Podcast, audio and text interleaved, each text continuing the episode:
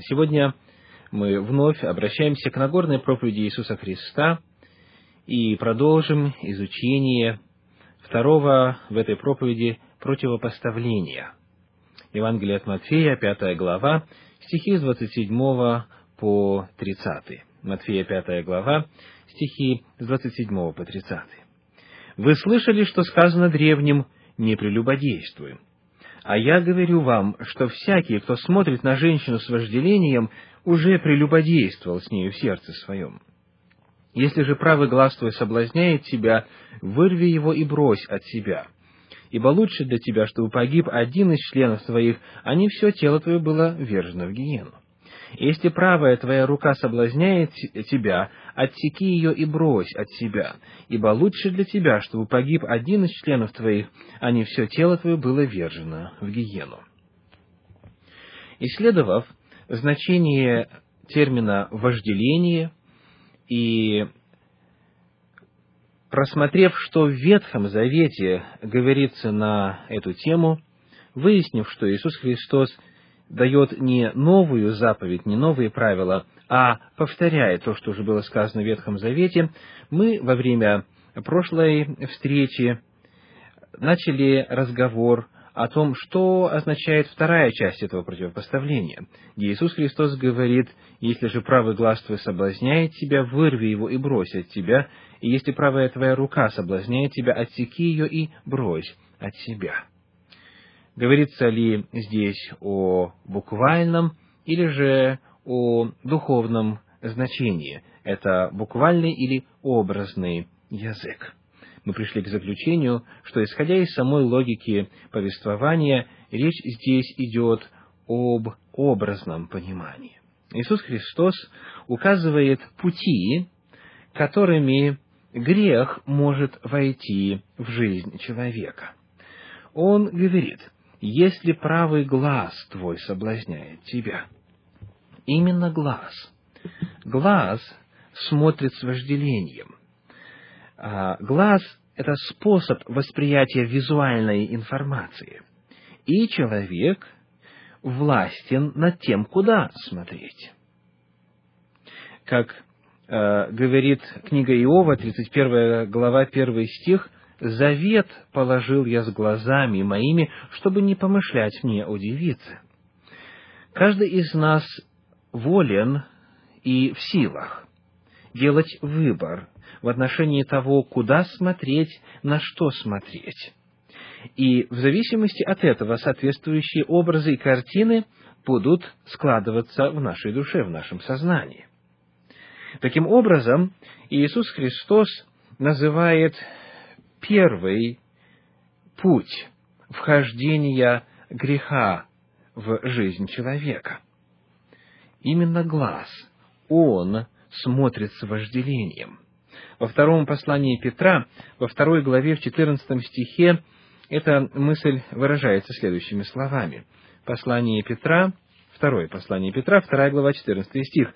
«Глаза у них исполнены любострастия, и непрестанного греха. Глаза у них исполнены любострастия и непрестанного греха. Поскольку мы э, властны над тем, куда смотреть и на что смотреть, то человек таким образом либо питает свой внутренний мир чем-то чистым, благородным, нравственным, либо развратным, распутным, греховным, нечистым. Таким образом, Иисус Христос здесь говорит о том, что чтение определенной литературы, просмотр определенных фильмов, картин, посещение определенных выставок, заведений, тех мест, которые потенциально в состоянии представить через окна души картину, которая вызовет греховные желания – должны быть избегаемы христианами и исключены из их опыта. Во-вторых, Иисус Христос говорит «рука». Если рука твоя соблазняет тебя. Напомним, что речь идет по-прежнему а, о грехе прелюбодеяния. По-прежнему речь идет а, в контексте обсуждения законов интимной жизни. Некоторые исследователи полагают, что Иисус Христос ссылается здесь на грех рукоблудия, или же анонизма, мастурбации, поскольку речь идет именно о представлении каких-то картин в сердце совершаемого прелюбодеяния и использования при этом рук или руки. В книге Иова в 31 главе, в стихах 1, 7 и 9 связываются воедино глаза, руки и сердце, то есть внутренний мир. И э, говорится это следующими словами.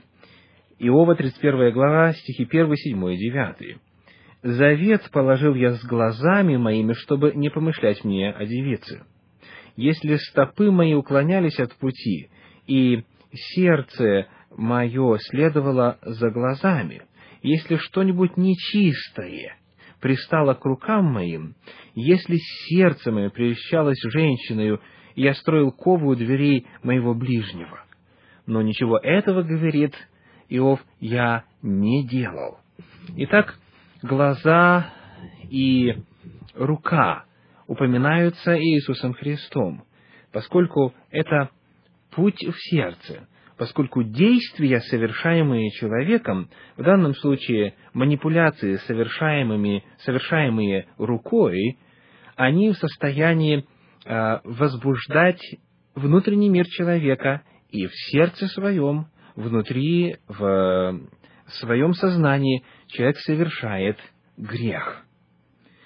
Иудейские раввины хорошо понимали, как люди могут использовать свои глаза для возбуждения порочного желания. У них были следующие поговорки. Глаза и руки – вот кто приступает закон. Глаз и сердце – два пособника греха. Еще одна поговорка. Страсти живут лишь в том, кто видит, говорили они. Горе тому, кто следует за своими глазами, потому что они согрешают.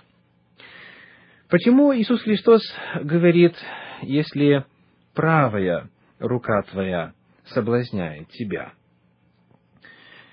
Скорее всего, он говорит о ценности руки или глаза. Большинство людей на земле правши. А, в одной из историй рассказывают о том, как женщина открыла дверь предателю, врагу. И вследствие этого город был чуть ли не потерян для неприятеля. И вот, когда власть вернулась, и когда узнали, кто именно был причиной того, что враги смогли попасть в замок, тогда было постановление отрубить руку, которая открывала дверь. И вот перед тем, как палач совершил или исполнил решение суда, ей задали вопрос, какой рукой ты открывала дверь, правой или левой? И ее сторонники, ее друзья, они шептали ей, скажи левой, скажи левой, чтобы не потерять более ценную руку. Поскольку большинство людей правши, то исследователи полагают, что упоминание именно правой руки и правого глаза здесь показывает идею ценности. Иисус Христос таким образом говорит, «А, несмотря на то, что посещение определенных мест, чтение книг, просмотр а, определенных фильмов или картин может казаться чем-то ценным в ваших глазах, устраните это из своей жизни, потому что если этого не произойдет, то перспективы будущего весьма плачевны. Иисус Христос предупреждает, что у человека, который не ставит барьера перед своими глазами и перед своими руками, есть опасность оказаться в гиене. О том, что такое гиена, мы говорили уже с вами, исследуя один из предыдущих стихов, а именно 22 стих 5 главы Евангелия от Матфея. Гиена – это городская свалка у Иерусалима с южной стороны. где постоянно поддерживали огонь а, для обеззараживания выносимого и вывозимого мусора, и где постоянно шел процесс разложения, потому что трупы животных и в некоторые периоды истории израильского народа трупы людей выносили туда, и они там разлагались а, вследствие действия червей. И затем пророк Исаия в 30 главе использует символ гиены для, для описания будущего наказания нечестивых. Очень важно отметить, что в гиену, согласно словам Иисуса Христа, попадает тело, а не душа. Он говорит буквально следующее. «Ибо лучше для тебя, чтобы погиб один из членов твоих, а не все тело твое было вержено в гиену». То же самое он повторяет в 30 стихе. Гиена тождественно озеру огненному, которое описывается в 20 главе книги Откровения. И она э, будет однажды зажжена для того, чтобы наказать тех, кто сознательно выбрал путь отвержения Бога и противления Ему. Итак, Иисус Христос повторяет десятую заповедь из Ветхого Завета. Вожделение, о котором он говорит, это не просто эстетический вкус. Это слово означает фактическое физическое влечение и представление э, безнравственных картин в сознании человека. Мы призваны контролировать как наше окружение, так и наши мысли. И таким образом Иисус Христос напоминает о высоких идеалах нравственности, которые Бог установил еще в Ветхом Завете. С вами был Виталий Алиник. Всего вам доброго. До свидания.